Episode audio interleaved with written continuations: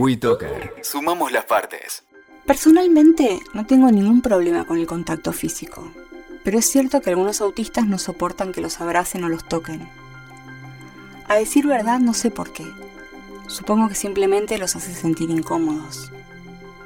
Incluso tener que cambiar el vestuario de acuerdo a la estación, ponerse más ropa en invierno o menos en verano, puede ser un gran inconveniente para personas con problemas de tacto. Tener que cambiar actitudes según cambia la situación puede ser mucho pedir. En general para un autista, el que otra persona lo toque significa que esa persona ejerce un control sobre su cuerpo. Un control que él mismo no puede ejercer del todo. Es como si perdiéramos nuestra personalidad. Piensen en eso, es aterrador. También está presente el miedo a que al tocarnos nuestros pensamientos se hagan visibles. Y si eso ocurriera, la otra persona empezaría a preocuparse de verdad por nosotros. ¿Lo ven? Levantamos una barrera a nuestro alrededor para que la gente no entre. Soy Cynthia Fritz y esto es Autismo Real.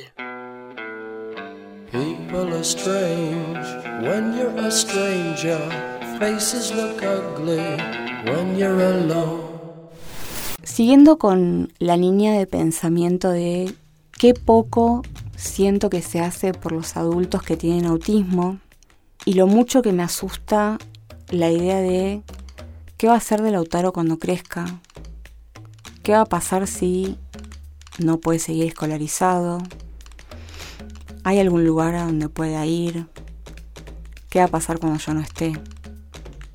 Lo convoqué a Diego Tarkovsky, él es psicólogo y hoy se desempeña como director de San Martín de Porres, que es una institución dedicada al diagnóstico, la atención y la educación de personas con TEA. Esto es en la provincia de Tucumán. Y mm, charlamos mucho con Diego sobre qué pasa con las, con las personas grandes, qué pasa con una persona TEA cuando crece, a dónde va, qué puede hacer, qué tipo de apoyos puede recibir.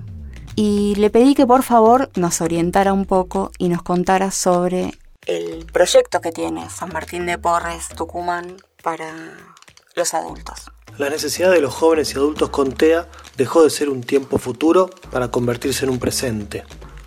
Y es un presente que en muy raras ocasiones tiene apoyos y respuestas adecuadas y acordes a sus necesidades.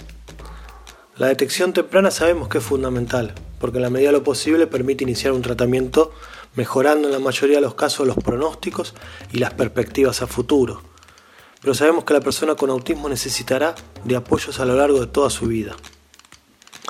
Eh, generalmente cuando le pregunto a los papás qué esperan de su hijo, me responden que sea feliz. La felicidad la relacionan con valerse por sí mismos, ser independientes o que no sea una carga para otros cuando ellos ya no estén. La autonomía, en las actividades de la vida diaria, en la toma de decisiones, se educa y se construye desde pequeños. Por eso es tan importante pensar y discutir cuáles son las prioridades de trabajo y educación para ese niño.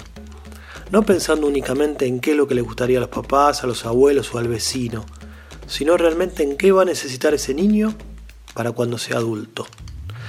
En San Martín de Porres llevamos adelante programas de transición a la vida adulta, donde se abordan desde actividades de la vida diaria, manejo del ocio y tiempo libre, hasta modelos de inserción laboral tanto en ambientes protegidos como empleos con apoyo. Y ahora estamos iniciando la construcción de dos casas, donde se desarrollará una experiencia piloto de viviendas supervisadas, que en una primera etapa será un programa de respiro familiar, o sea, con estadías temporales, pero que el objetivo es transformarlas en hogares donde conviva un grupo de cuatro o cinco compañeros con sus responsabilidades y actividades cotidianas, brindando sí apoyos intermitentes o permanentes de acuerdo a las características del grupo.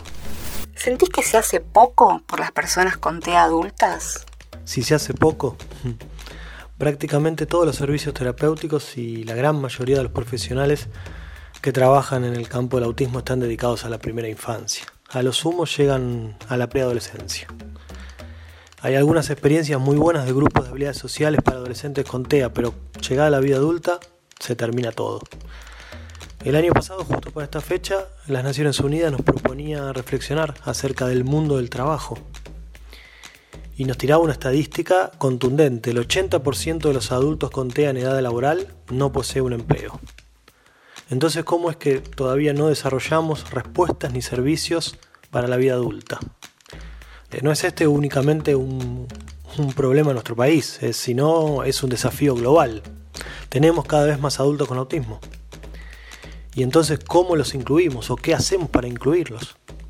La inclusión no es únicamente escolar, es deportiva, social, laboral, política, pero todavía no tomamos mucha conciencia de esto. Como siempre son las acciones de los padres las que toman la iniciativa. Existen en otros países y aquí también, pero con adultos este, con discapacidad intelectual, eh, experiencias de organización laboral a través de negocios familiares o comunitarios diseñados para el empleo de personas con TEA. Ante la falta de pleno empleo, creo que puede ser una buena alternativa. Eso sí, debemos tratar de articular estos emprendimientos con el apoyo del Estado es fundamental para garantizar su, viabilidad, al igual que con los hogares supervisados. Necesitaremos el control y supervisión de las familias y sí o sí del apoyo del Estado para que puedan ser una realidad. Soy Cintia Fritz y esto fue Autismo Real.